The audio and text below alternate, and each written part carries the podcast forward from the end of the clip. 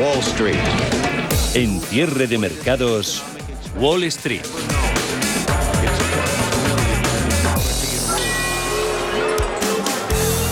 Pues eh, pasó la reunión de la Reserva Federal, amaina un poquito la tormenta de la China Evergrande y la bolsa española se anima con OPAS, aunque estas sean de exclusión. Entre la espada y la pared estaba el Banco Central estadounidense. El hecho de no avanzar hacia la retirada de los estímulos podría ser interpretado como sinónimo de desconfianza en cuanto al futuro, una vez que la economía de Estados Unidos confirma su rápida recuperación pese a datos débiles que siguen saliendo a chorros. En paralelo, pasos demasiado acelerados en ese repliegue de las medidas extraordinarias podrían generar inestabilidad en los mercados. Optó ayer el Comité de Mercados Abiertos por mostrar su firme convicción de acelerar esa normalización, indicando explícitamente que la reunión de noviembre podría suponer el anuncio del inicio del tapering. No preocupa eso ni a acciones ni a bonos. De momento, índices, empezaba la negociación hace casi 40 minutos en Estados Unidos. Tenemos a los principales indicadores con descaro en las subidas. Gana Dow Jones Industriales casi casi 470 puntos, un 1,36% en los 34.724. Ahí está el promedio industrial. SP500 con estas subidas del 1,18 ya revierte el hasta hoy saldo negativo en el acumulado de la semana. Está en positivo desde el lunes, 4.400 47 enteros y en la tecnología pues ganancias en sintonía son del 1,02% para el tecnológico Nasdaq 100, 15.330 puntos para él, con ese dot plot o ese diagrama de puntos de la Fed de ayer dando un giro más hawkish, más agresivo. Los inversores siguen centrados en las eh, señales eh, sobre la salud de la recuperación de la primera economía del mundo. Solicitudes de subsidios por desempleo han aumentado de forma inesperada por segunda semana y además se acaba de publicar la encuesta de gerentes de compra PMI sobre la actividad manufacturera y de servicios. Paul Mielgo, buenas tardes. Buenas tardes y tampoco han sido buenos. Eh, los PMI se registran caídas en septiembre eh, según Market, el PMI manufacturero eh, de este mes queda en 60,5.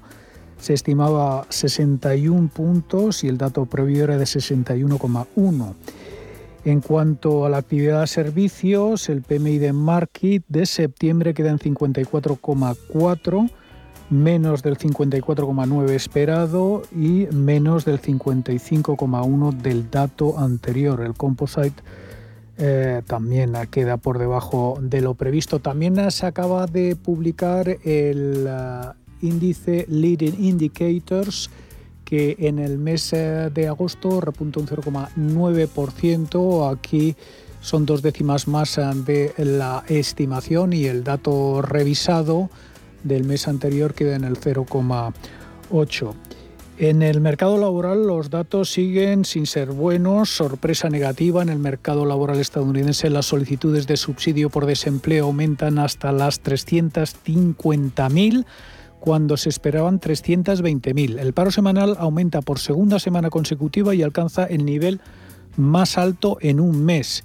Si sale igual de malo el informe de empleo de octubre, pues la Fed podría verse forzada a retrasar ese tapering. De momento, el presidente Jerome Powell decía anoche que el Banco Central eh, podría empezar a reducir las compras de activos en noviembre y completar el proceso a mediados de 2022. If progress continues broadly as expected, the committee judges that a moderation in the pace of asset purchases may soon be warranted. En la rueda de prensa posterior a la reunión eh, de la Fed, Powell eh, decía que el tapering podría llegar tan pronto como en la próxima reunión. Esto es el 2 y 3 de noviembre. La Fed también ha elevado su previsión de inflación para 2022 hasta el 2,2% desde el 2,1%. El Comité Federal de Mercados Abiertos revelaba una creciente inclinación hacia la subida de tipos de interés el próximo año, aunque el FOM sigue muy dividido al respecto. Francisco de Borja Gómez, director de análisis de Dunas Capital.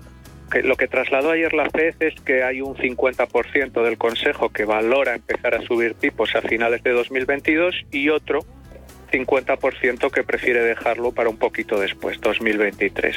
Sí es verdad que este porcentaje de, miembros del Consejo que, que, ha ido valorando la posibilidad de adelantar el proceso de subidas a 2022 ha ido creciendo con el paso del tiempo de forma bastante clara y evidente. Y hombre, es factible que esto pueda llegar a producirse. Ahora los futuros sobre los fondos federales otorgan un 43% de probabilidades a una subida de tipos en diciembre de este año y un 22% a que haya dos subidas. Y si algo tienen en común Powell y los reguladores eh, chinos es que ambos advierten sobre suspensiones de pago en las últimas 24 eh, horas. Las autoridades de Pekín han instruido al gigante inmobiliario Evergrande evitar un default a corto plazo de sus bonos en dólares. En Estados Unidos, Powell decía anoche que la Reserva Federal no tiene la capacidad de proteger a los mercados financieros o a la economía estadounidense ante la imposibilidad de elevar el techo de deuda. Decía que tal fracaso es algo que simplemente no debemos contemplar. Parece que Washington todavía no presta mucha atención a Powell y tiene poca prisa por resolver las diferencias entre demócratas para evitar el temido shutdown, el cierre del gobierno. Y por compañías, pleno al 30 en el Dow Jones, a todos los valores del promedio en positivo, mayores subidas en compañías sobre todo que más habían sufrido el lunes. Caso de Caterpillar gana un 2,6%, los bancos JP Morgan se estira un 2,4 en los 159,61 avances que superan el punto en un buen puñado de empresas. Ahí están Nike, que presenta resultados esta noche, Chevron, IBM, Disney, Cisco o la farmacéutica Merck, lo que menos está ganando, lo que había actuado ciertamente de defensivo en días anteriores, cuando el sell-off del lunes, eh, consumo, ahí está Walmart, Procter Gamble, con ganancias que no superan el 0,3%. VIX, volatilidad en 18,81, cae casi a doble dígito, volatilidad, lo que sube debe bajar. Ahora vamos a ver qué nos cuenta Javier Lorenzo. Javier Lorenzo, gestor de GPM, ¿cómo estás? Muy buenas tardes. Hola, buenas tardes, Javier, ¿qué tal? El mercado, ¿cómo, cómo están las cosas? ¿Cuál es tu sentimiento? Bueno, pues después un poco de estas, estas dudillas, ¿no? De esta pequeña corrección que hemos vivido, parece, parece que todo vuelve a, a la normalidad de la que venimos, ¿no? A que el mercado continúe mirando hacia el norte y la verdad que en ningún momento los indicadores de sentimiento o de amplitud de mercado, que es un poco en lo que yo me baso para, para ver la situación, han llegado a estar en puntos críticos, ¿no? A realmente a pensar en problemas. Sobre todo para mí una referencia muy importante es la línea avance-descenso de, la bolsa de, Nueva York, del NYSE, que eh, está en un rango lateral desde hace tiempo y, en, y ha visitado el soporte en alguna ocasión, pero en ningún momento lo ha perdido, ¿no? Es como que la salud global del mercado, el mercado, digamos que se había constipado un poco, pero que no llegaba a estar malo de verdad. Entonces, pienso que, bueno que hay que seguir mirando a la, a la renta variable con buenos ojos y, de momento eh, en esa línea. Mm.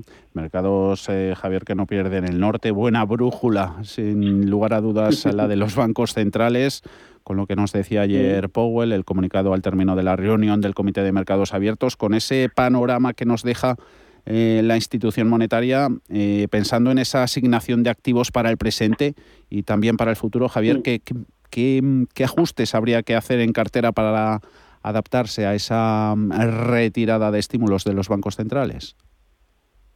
Pues, a ver, a priori, ¿no? Esa retirada de estímulos es algo que podría traer problemas a la renta variable. Lo que pasa que yo creo que ahora el principal problema está en que la liquidez sigue estando en el mercado, ¿no? Y evidentemente entrando, y lo, lo dijeron, ayer dijeron que de momento, hasta la próxima reunión, no iban a tocar gran cosa. Mm. Por lo tanto, ¿qué alternativa tenemos? Si el dinero sale de la renta variable, ¿hacia dónde quiere ir? Yo creo que esa es la primera dificultad, que ahora mismo no hay alternativa mm, interesante para los inversores. Por lo tanto, eso ya dificulta mucho que el dinero salga en gran medida de la renta variable. Pues podemos sufrir un poquito, mini correcciones como la que hemos visto, mm. pero de momento seguir en esa línea. Cuando llegue este este tapering, ¿no? esta retirada de estímulos, pues vamos a ver si de verdad sobre la renta variable si empeora un poquito la situación, sobre todo a nivel, como te digo, indicadores de amplitud de mercado, entonces ahí sí ya tiene que haber una rotación, eh, reducir un poco nuestra exposición a renta variable, tal vez, ya te digo, como ni la renta fija está dando demasiado, el oro a lo mejor que puede ser otra clase de activo que podría ser interesante en cierto momento, no están muy allá, quizás lo mejor sea esperar en liquidez. Habrá que, habrá que ver, ¿no? Cuando llegue ese momento qué hacer, pero yo creo que podría, podrían ir los tiros. Reducir un poquito exposición a renta variable para tener algo más de liquidez ante posibles oportunidades futuras. Y de momento, si esas eh, correcciones que se puedan suceder son minis, como la del lunes, como las que tuvimos en los meses, eh, sobre todo em, de principios de verano, em, habría que mm. comprar casi casi con, con, los ojos cerrados, con una venda en ellos, en cualquier oportunidad. Claro, eso nunca, ¿no? Porque, porque meternos en, en algo sin tenerlo claro al final, pero bueno, la sensación de momento es que sí, la sensación de momento es que cualquier corrección eh, queda en eso, en una corrección, en un pequeño susto, en sobre todo en mucho ruido de corto plazo, que eso al pequeño inversor le genera dudas, le genera incertidumbre, miedos, aunque no queramos y parezca que lo tenemos muy claro, somos humanos y siempre nos pasa, ¿no? Pero bueno, en teoría sí, mientras esta corrección, sobre todo ahora lo que hay que tener en cuenta es mínimos anteriores, ¿no? Mientras no se pierda el mínimo anterior eh, y no se anule esa sucesión de máximos mínimos crecientes, pues cualquier corrección de estas pequeñas debe de ser un buen punto de, de entrada, de entrada alcista. Y por concretar en gráficos, trasladar esa visión a los charts, eh, ¿qué aspecto técnico ves en los índices? 15.000 del Nasdaq, ahí que parece que funcionan como soporte. ¿Figuras en el SP donde, donde nos fijamos? Pues sí, en el Nasdaq, como has dicho, ¿no? Quizás la zona de soporte, claro, está un pelín más abajo, ¿no? De esos 15.000, donde frenó esta semana y ah. había frenado también las caídas de mediados de agosto y de finales de julio, esa zona de los 14.000 redondeando, ¿no? 14.850 aproximadamente. Lo que comentas, mientras el Nasdaq no pierda ese nivel, paciencia, tranquilidad, puede consumir tiempo, que es algo que la gente no valora. Aquí parece que el mercado o tiene que subir o tiene que bajar y algo que podría darse en los próximos meses es que el mercado se quede en un rango lateral, por lo que te comento, el dinero no sale a expuertas porque no hay alternativa, pero tampoco a lo mejor tiene la confianza o la fuerza sin ese apoyo de los bancos centrales para seguir subiendo mm, como venía, ¿no? Que estamos muy mal acostumbrados a lo que hemos vivido en 2020-2021. Entonces, puede ser esa situación. Mientras no se pierdan esos soportes clave, calma, paciencia y a esperar. Y en el SP un poco lo mismo. Mientras no perdamos mínimo anterior, esa zona de los 4.300 o un poquito más abajo, 4.240, 50, pues oye, paciencia, seguir ahí y a ver qué pasa. En el momento se pierde esa zona, así que ya, pues lo dicho, ¿no? Evaluamos daños y vemos opciones de eh, cambiar un poco de tercio o, reducir renta variable. Eh, comentabas antes eso de atesorar liquidez, ¿puede ser la, la cobertura favorita tuya o podemos echar mano de otras? Claro, en este momento, ya te digo, en el caso de ¿no? que llegue el tapering, reunión de, creo que la próxima de la Central, si no me equivoco, de la FED es el 2 de noviembre, y ahí ya pues se aclara un poco el panorama y nos dicen, oye, sí, tapering, vamos a ir para adelante, y el mercado empieza sufriendo, yo creo que eh, de inicio sería la primera, la primera opción, ¿no? El protegernos ahí, porque al final tenemos también esa parte de la inflación, pero bueno, parece que la inflación transitoria o no, en la última dato que tuvimos ya se ha estancado, ¿no? Parece que ya no va a seguir, habrá que verlo, seguir subiendo hacia arriba, por lo tanto tampoco eh, es algo que en teoría deba de preocupar excesivamente, me refiero a nivel mercado, ¿eh? a nivel a nivel bursátil. Así que yo creo que sí, yo creo que acumular algo de liquidez, dejar pasar la tormenta, lo que te digo, de ruido de corto plazo, de este inicio de tapering y a partir de ahí, con esa liquidez en la mano, poder tomar la mejor decisión, a priori sería el mejor escenario posible para cualquier inversor. Eh, antes en redacción estábamos mirando en Google Trends, en las tendencias del, buscador, eh, hemos metido por mm. casualidad cómo estaban las búsquedas de la palabra inflación y estaban en mínimos del pasado mes de mayo. ¿Cómo se nota que haya tranquilizado un poquito la cosa Totalmente. El, dato de la semana pasada? Totalmente. Justo hoy en la formación de JNS de alumnos lo hablábamos. Hace un mes o hace la inflación era el demonio y ahora ya ni inflación ni nada. O sea, por eso le digo, ese ruido de corto plazo, como pequeños inversores tenemos que saber controlarlo. Ahora Evergrande, ¿no? Seguro que Evergrande está en, en máximos de búsquedas de Google y de momento tampoco ha sido para tanto. O sea que, ya digo, hay que tener el plan bien establecido, tener paciencia suficiente, no precipitarnos y al final es, es ir ajustando la cartera conforme el mercado nos vaya, nos vaya acomodando. Esto casi es como siempre, lo de un clavo saca, saca otro clavo. Javier Lorenzo, J. Lorenzo Trading, gestor de GPM, como siempre, gracias. Un saludo. Muchas gracias a vosotros, Javier. un saludo para todos los oyentes.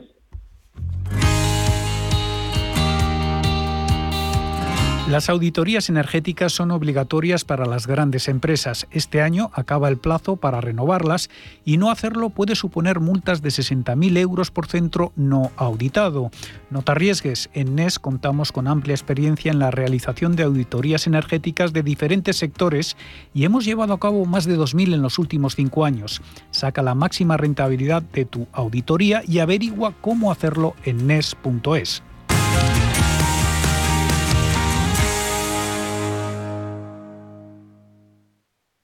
Cierre de mercados.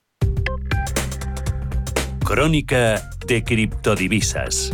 Bit2Me, la plataforma número uno en España para comprar y vender Bitcoin, les ofrece este espacio y criptoactivos que no quieren ser menos y quedarse atrás en este rebote generalizado en activos de riesgo. Gana Bitcoin un 1,5%, 44.105 dólares, 3.129. Tenemos a Ethereum más 3,42%. Ana Ruiz, buenas tardes. Muy buenas tardes. Continúan las subidas, aunque más ligeras que la jornada de ayer, tras perforar, recordemos esta semana brevemente, el Bitcoin el soporte de los 40.000 dólares. Las criptomonedas respiran algo aliviadas, ya que los problemas de Evergrande parecen no ser tan, tan tremendos como parecían en un primer momento.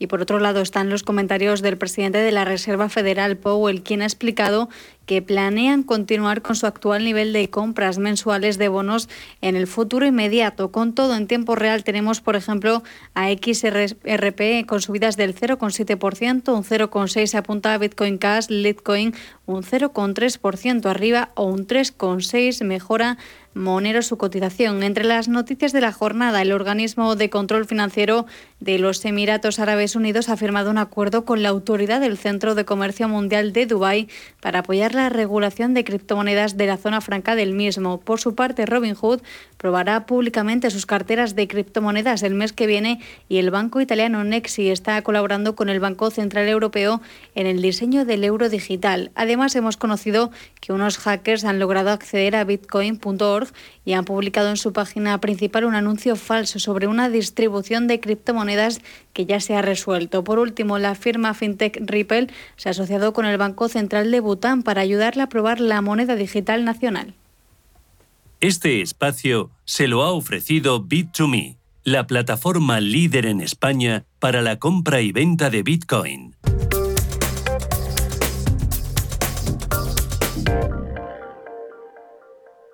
¿Buscas hipoteca y aún no has dado con la tecla? Descubre la hipoteca online del Santander, digital desde el principio y con un gestor personal que te acompañe y resuelve tus dudas hasta el final, para que puedas gestionarla desde donde quieras y cuando quieras, con información del estado de tu solicitud en todo momento. Compara, elige, encuentra, simula tu cuota y compruébalo tú mismo en bancosantander.es. No hay secretos para estar bien en Bienestar llevamos más de 20 años comprometidos con todo lo que significa disfrutar de una alimentación saludable. Descubre el nuevo Bienestar, El Pozo. Si mantienes la cabeza en su sitio, cuando a tu alrededor todos la pierden, si crees en ti mismo cuando otros dudan, el mundo del trading es tuyo. Trading 24 horas, un sinfín de oportunidades. Cuando ves la oportunidad, IG.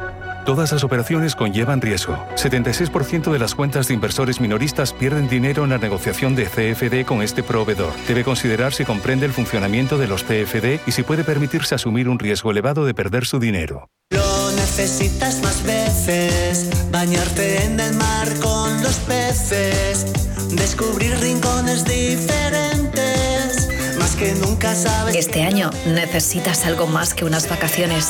Necesitas Costa Blanca. Descubre todas nuestras playas y calas en necesitocostablanca.com.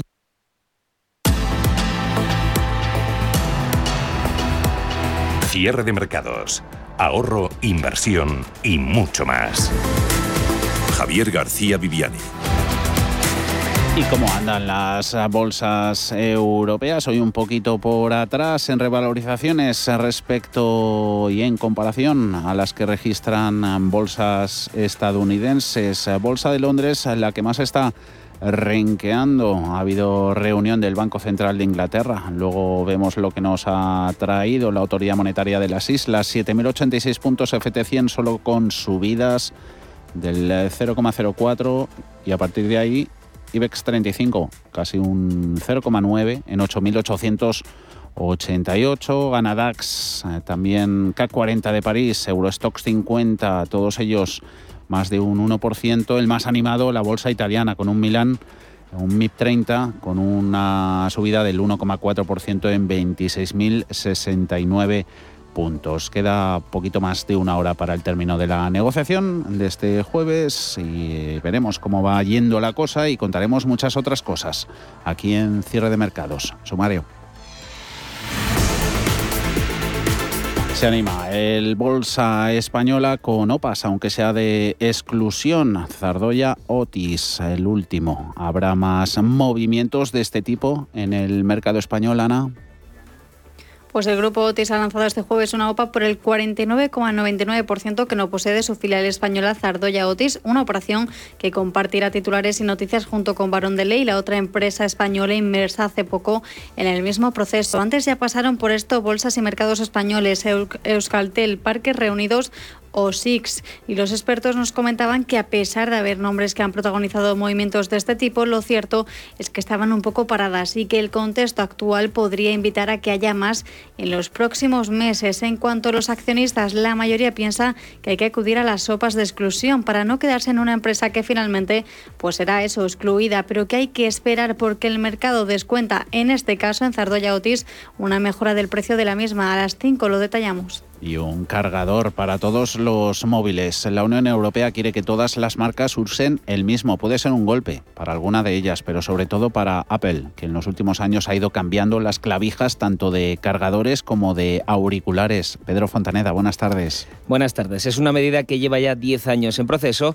y que tiene como objetivo principal eliminar residuos innecesarios, a la vez que supone un claro beneficio económico y de comodidad, también hay que decirlo, para los consumidores. En la Unión Europea se vendieron aproximadamente aproximadamente 420 millones de móviles y otros dispositivos solo en 2020 y según la Comisión Europea, el 38% de los consumidores dicen haber sufrido incompatibilidades para, con sus cargadores. Esas mismas personas, los consumidores europeos, gastan al año 2.400 millones de euros solo en cargadores que no vienen con sus dispositivos y es más, se tiran a la basura alrededor de 11.000 toneladas de desechos electrónicos al año. A las cinco y media de la tarde veremos estas dos vertientes de la decisión de la Unión Europea, la económica y la ecológica. Y con Alma Navarro, buenas tardes. Buenas tardes. Hablaremos de la Silver Economy, es la economía que pretende dar visibilidad a las necesidades de un segmento de la población, el de las personas de más de 50 años tienen ese consumo estable, estabilizado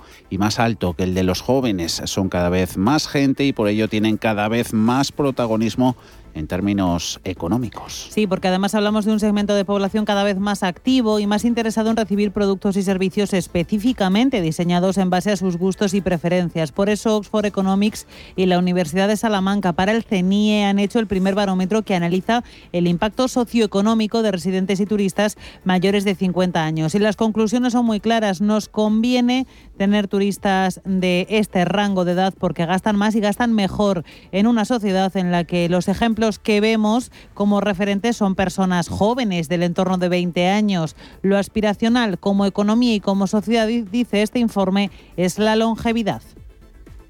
Yo creo que no se ha valorado hasta ahora suficientemente el peso económico que tiene, que tiene la economía de la longevidad. Eh, la verdad es que no es que se haya infravalorado, es que simplemente, desde mi punto de vista, no se ha considerado. Quien habla es Juan Fernández Palacios, director del Centro de Investigaciones Genomics, perteneciente a la Fundación MAFRE, que ha participado en este informe. Lo analizaremos más al detalle a partir de las 5 de las 4 en Canarias.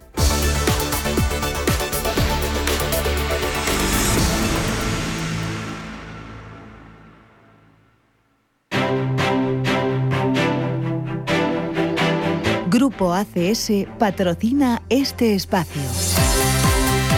Vemos el IBEX 35 por dentro, sumando avances que superan el 2%. Hoteles Meliá, Siemens Gamesa, Fluidra y los dos grandes bancos, Santander en 3,06, BBVA en los 5,53. Ganancias eh, también eh, importantes eh, que superan el 1,8 en CIA Automotive y casi casi en Repsol, cayendo poquitos valores, solo 5 de los 35 con números rojos, signo negativo en Acerinox, pierde un 0,36%, Inditex se deja un moderado 0,25 en los 32 con 11 ceden ligeras posiciones AENA, IAG y la acción de Telefónica en los 4,07. Ana, crónica corporativa, panel de recomendaciones.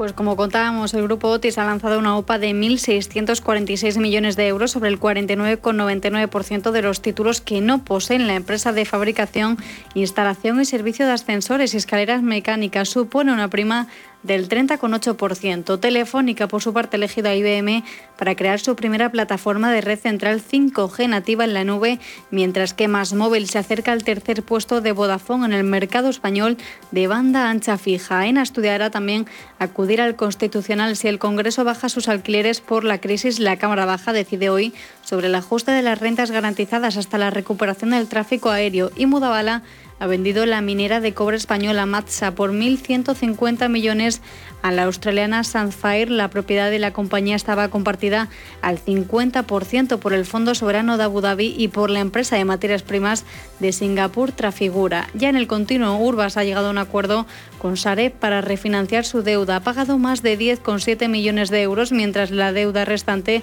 se ha fijado en 6,5 millones. Y por último, entre las recomendaciones, tenemos a JP Morgan, que ha elevado el precio objetivo sobre Repsol de los 14 a los 14,50 euros por acción.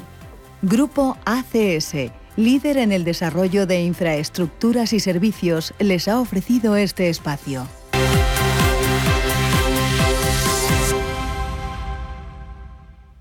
José Lizán, gestor de Magnum SICAP en Cuadriga, y Gerardo Ortega de Trader Secrets, también colaborador de CMC Markets, van a estar en nuestro consultorio de bolsa este jueves, pero justo tras el cierre de los mercados europeos vamos a tener hueco para sus dudas en fondos de inversión. Las va a responder Ruth Martín Sánchez, es directora comercial y gestor de patrimonio senior de EBN Banco. Están a tiempo.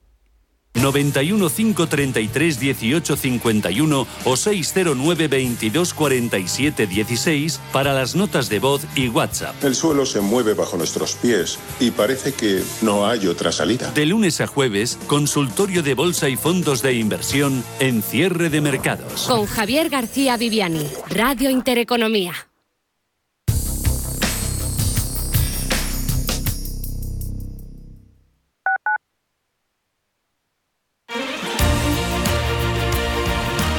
Radio Intereconomía.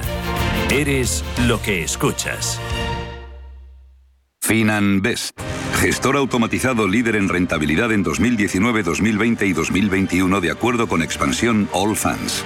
Planes de pensiones y carteras de fondos de inversión indexados y activos. Rentabilidades pasadas no garantizan rentabilidades futuras. FinanBest, líder digital en inversión. En Hospital HLA Universitario Moncloa cuidamos de ti y de los tuyos. El centro pone a tu disposición un potente gimnasio de rehabilitación con una completa dotación de profesionales y equipamiento para el tratamiento integral de accidentados de tráfico, pacientes hospitalizados, rehabilitación cardíaca y respiratoria. HLA Universitario Moncloa, siempre innovando para darte más servicios. Avenida Valladolid 83, Madrid.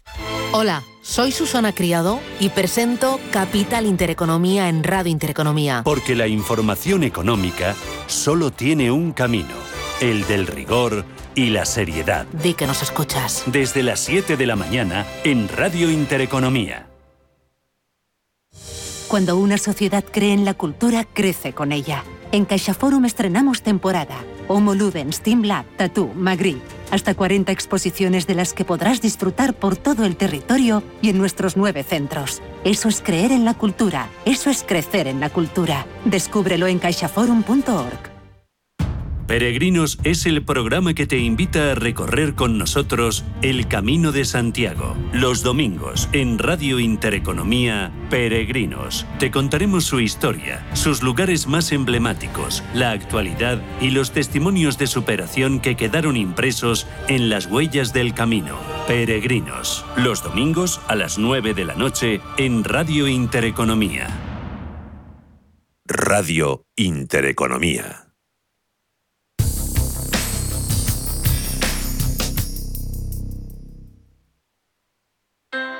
Low interest rates are a symptom of a weak economy. The longer the uncertainty uh, lasts, the costlier it will be for the economy. The output is stronger, a fatigue uh, on, on the shoulders of people.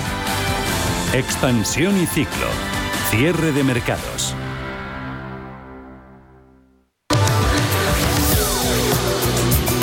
A las previsiones de recuperación de la economía española. El PIB ha crecido un 1,1%. De abril a junio crece el Producto Interior Bruto, pero mucho menos, casi dos puntos menos de lo que estimó en su día estadística concretamente 1,7 puntos menos. La previsión de estadística era la de un crecimiento del 2,8%. El gasto de las familias, como decimos, crece menos de lo que estimó estadística y eso podría estar influido por los datos de empresas y pymes, a pesar de que el segundo trimestre coincidió con el fin del estado de alarma. Es un recorte muy fuerte que ha sorprendido a los analistas y que, por tanto, enfría el optimismo que desprendían las últimas previsiones del Gobierno y del resto de organismos sobre este ejercicio económico. Oscar Talavera, de Oxford Economics el hachazo al crecimiento del año, con los datos que ahora mismo tenemos del INE, pues eh, va a ser muy difícil que en el tercer trimestre o en el cuarto podamos compensarlo. Por lo tanto, yo creo que es casi seguro que las previsiones del año van a tener que moverse hacia abajo pues, casi con seguridad.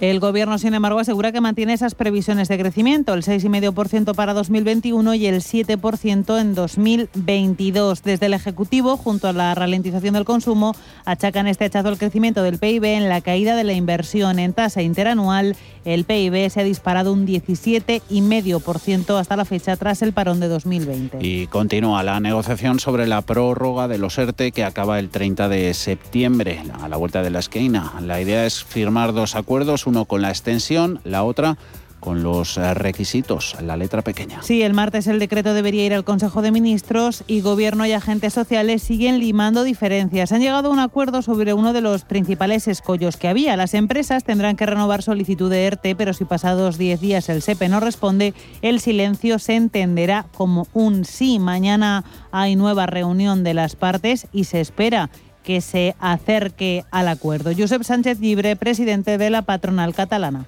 voy a apelar a este, al sentido común de las partes negociadores para que antes del próximo Consejo de Ministros pues exista una gran complicidad entre las propuestas que eh, planteamos los empresarios, lo que plantean los sindicatos y lo que plantea el Gobierno y que pueda haber, como no podía ser de otra manera, un gran acuerdo y datos de agosto de pernoctaciones hoteleras. Se duplican en agosto las de extranjeros por tres.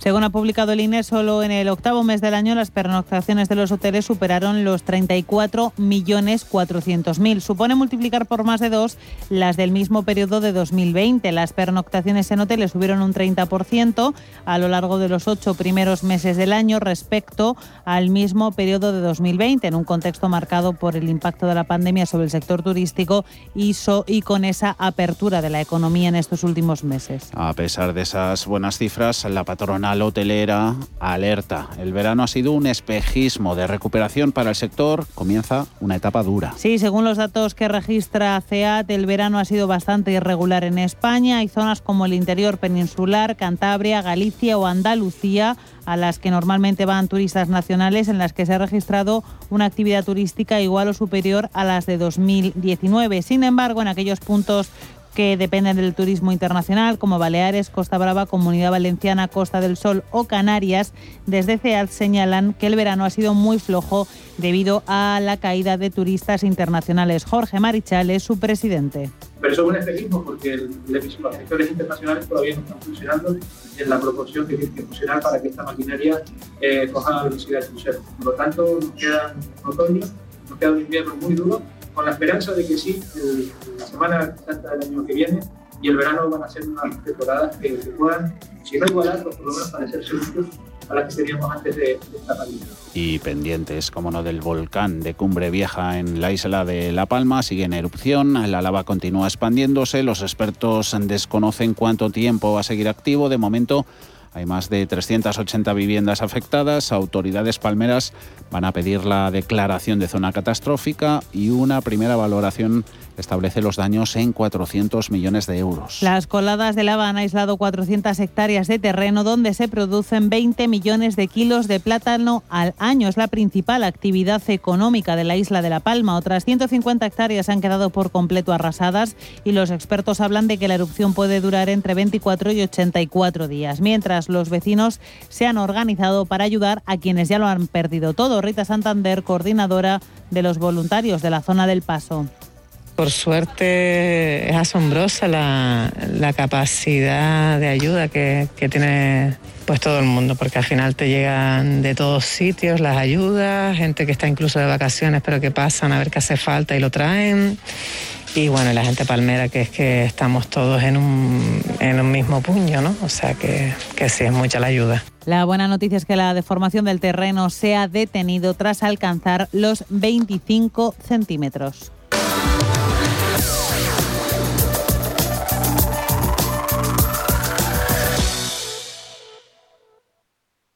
Cierre de mercados, los mejores expertos, la más completa información financiera, los datos de la jornada.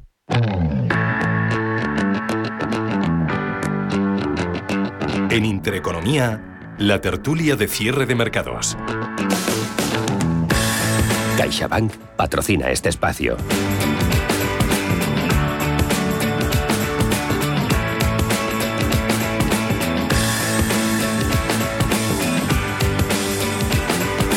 Entramos ya en materia, saludamos, van a estar con nosotros esta tarde jueves, por un lado Javier Rodríguez, es director de la Asociación Española para las Relaciones con Inversores. ¿Cómo va todo? Javier, muy buenas tardes. Buenas tardes, Javier. Todo en orden por mi lado. Muchas gracias. Me alegro mucho. Y damos la bienvenida a estos ratitos en los que charlamos de la actualidad económica del día a Isabel Jiménez, directora general de la Fundación de Estudios Bursátiles y Financieros. Bienvenida, Isabel. Buenas tardes. Eh, muy buenas tardes. ¿Cómo va todo, Isabel? ¿Bien?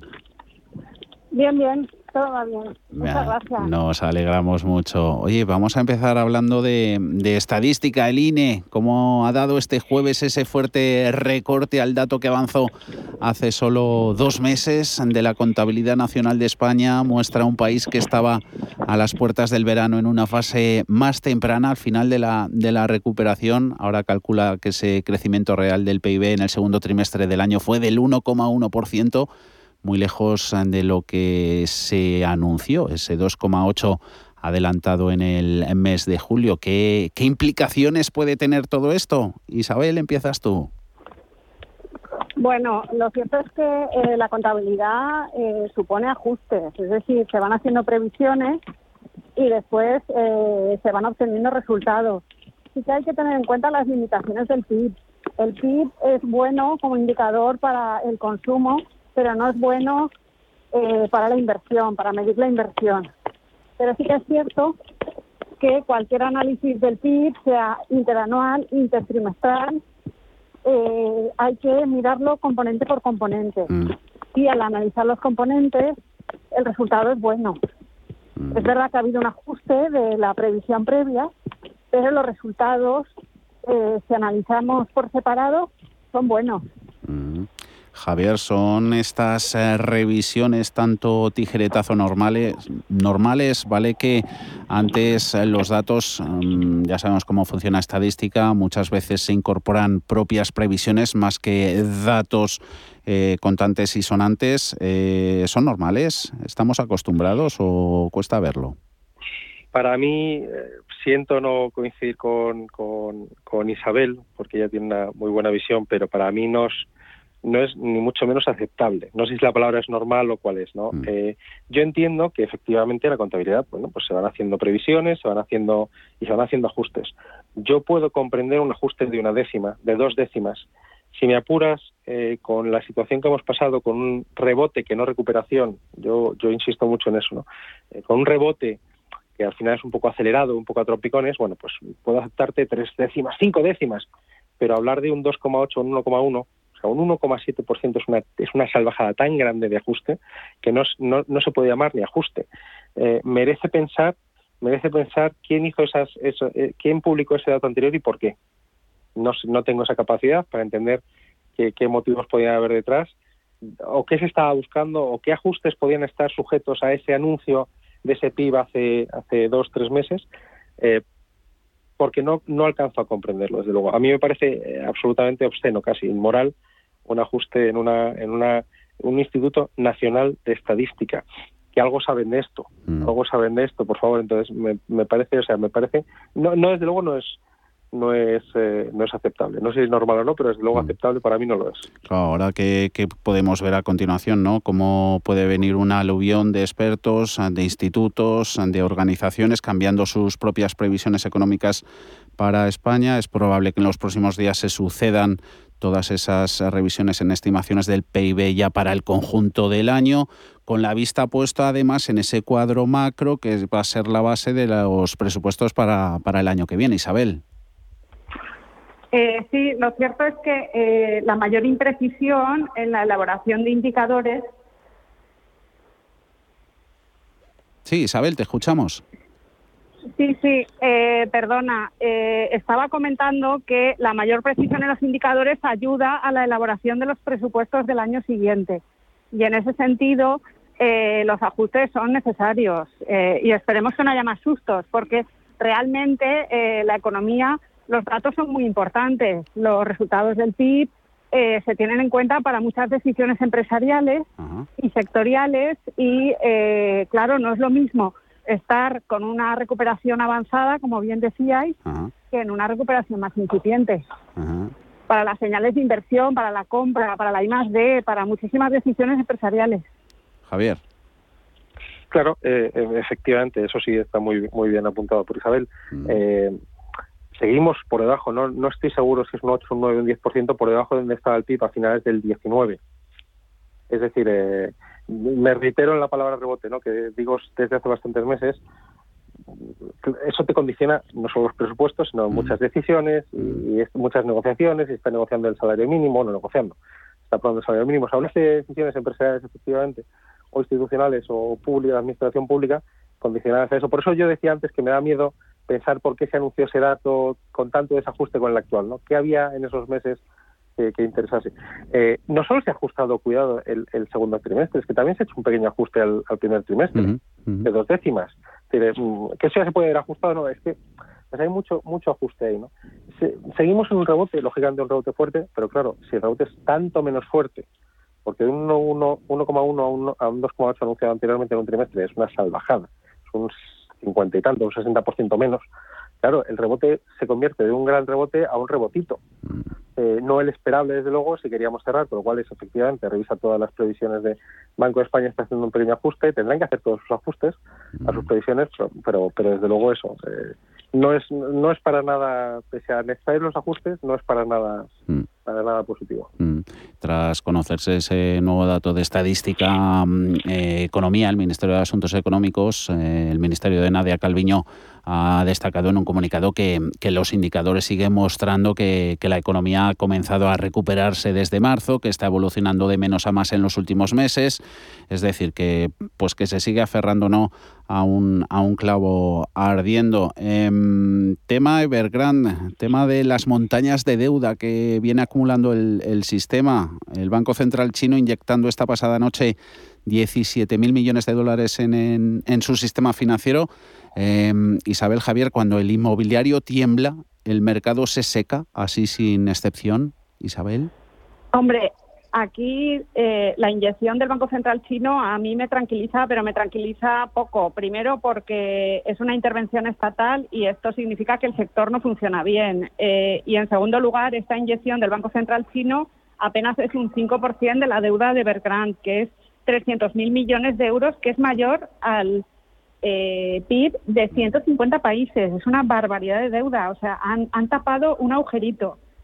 ¿Y qué me preocupa? Pues me preocupa sobre todo la economía china, que recordemos que durante años era la locomotora mundial. El sector inmobiliario es el 25% del PIB de China.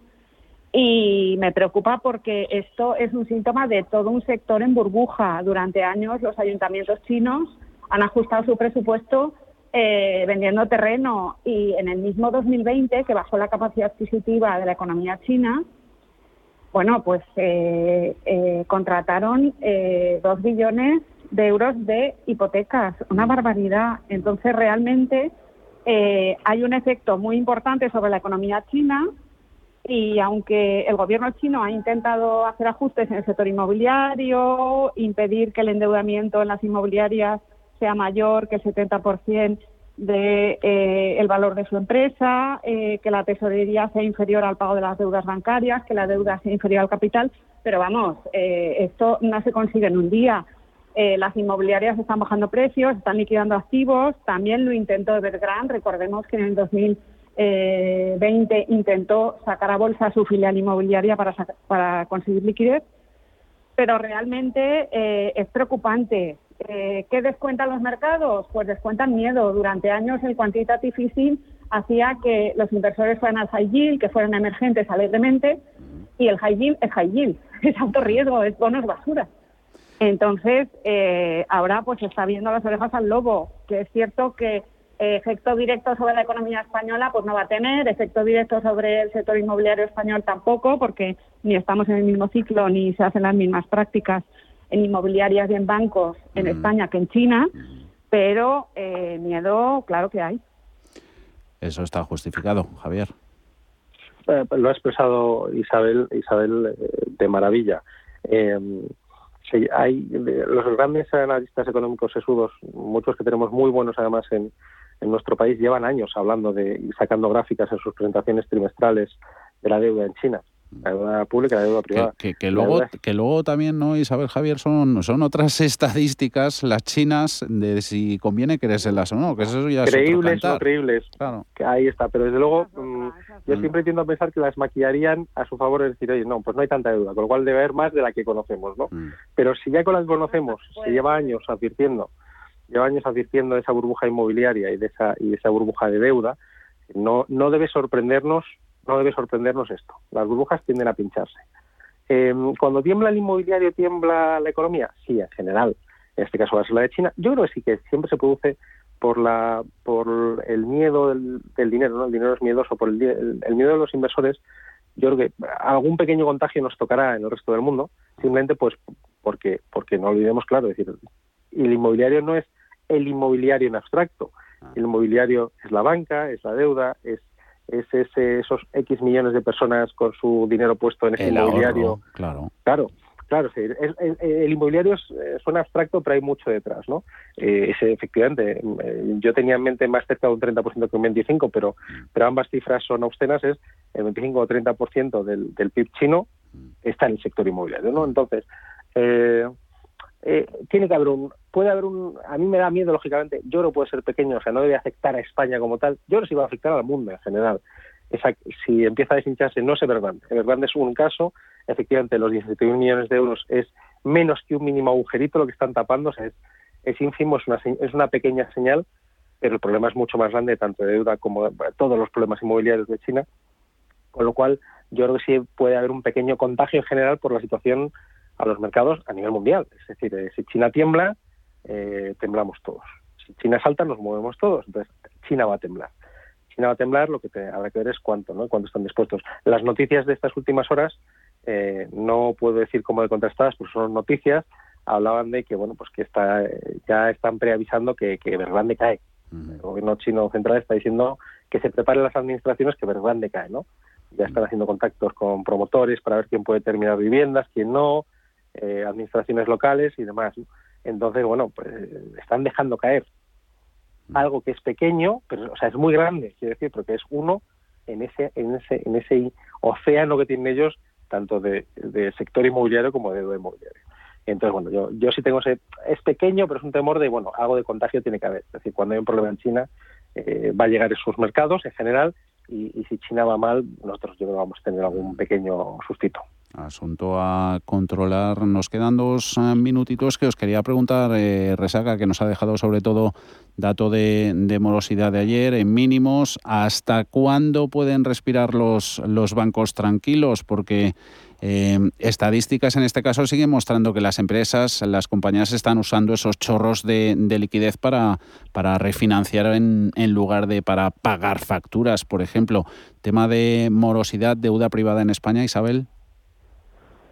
Bueno, lo cierto es que esta crisis eh, ha sido sectorial. Hay sectores que, aunque lo dicen con la boca pequeña, les va mejor que nunca, eh, algunos, eh, y otros no, otros están muy tocados. Entonces, bueno, pues realmente esto de la llegada de los fondos europeos, bueno, pues se está descontando que va a ser más lenta la llegada de los fondos de lo que se esperaba y realmente, bueno, pues hay preocupación, pero eh, las cifras de morosidad eh, son históricamente bajas, no son eh, elevadas.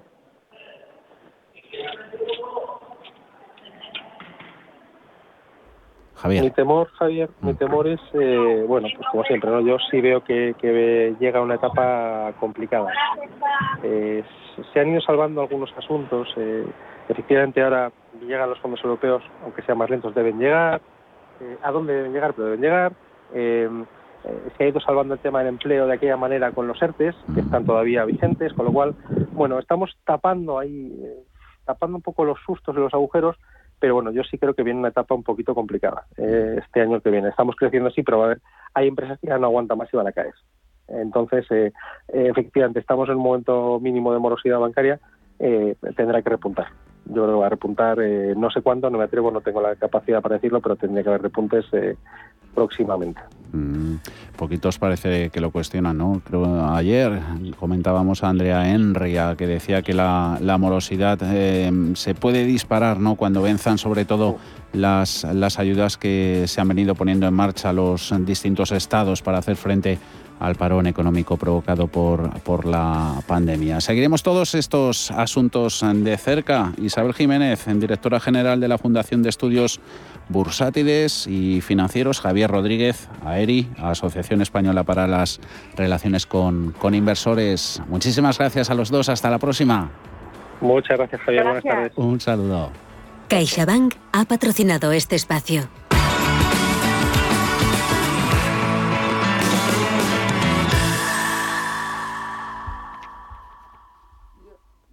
El de espuma, el de látex, el de muelle. En esta vida puedes dudar de todo, menos de cómo proteger lo más importante.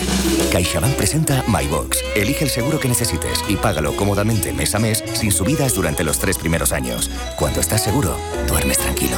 Infórmate en caixabank.es. CaixaBank. Escuchar, hablar, hacer.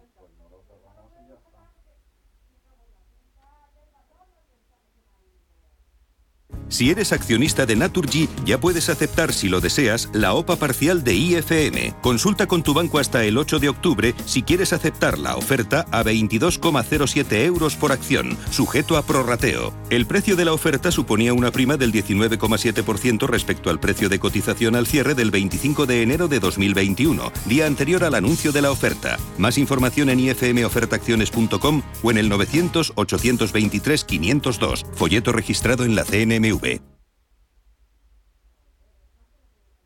Histórica, inolvidable, emocionante. Ópera Los Comuneros. Más de 90 artistas en el escenario, con siete grandes figuras de la lírica internacional, cuerpo de baile, la Orquesta Sinfónica de Castilla y León, dos coros líricos y una espectacular puesta en escena. Una ópera que hace historia. Una actividad del Tiempo de la Libertad, Comuneros Quinto Centenario. Consulta fechas en tu ciudad en 1521.es. Radio Intereconomía.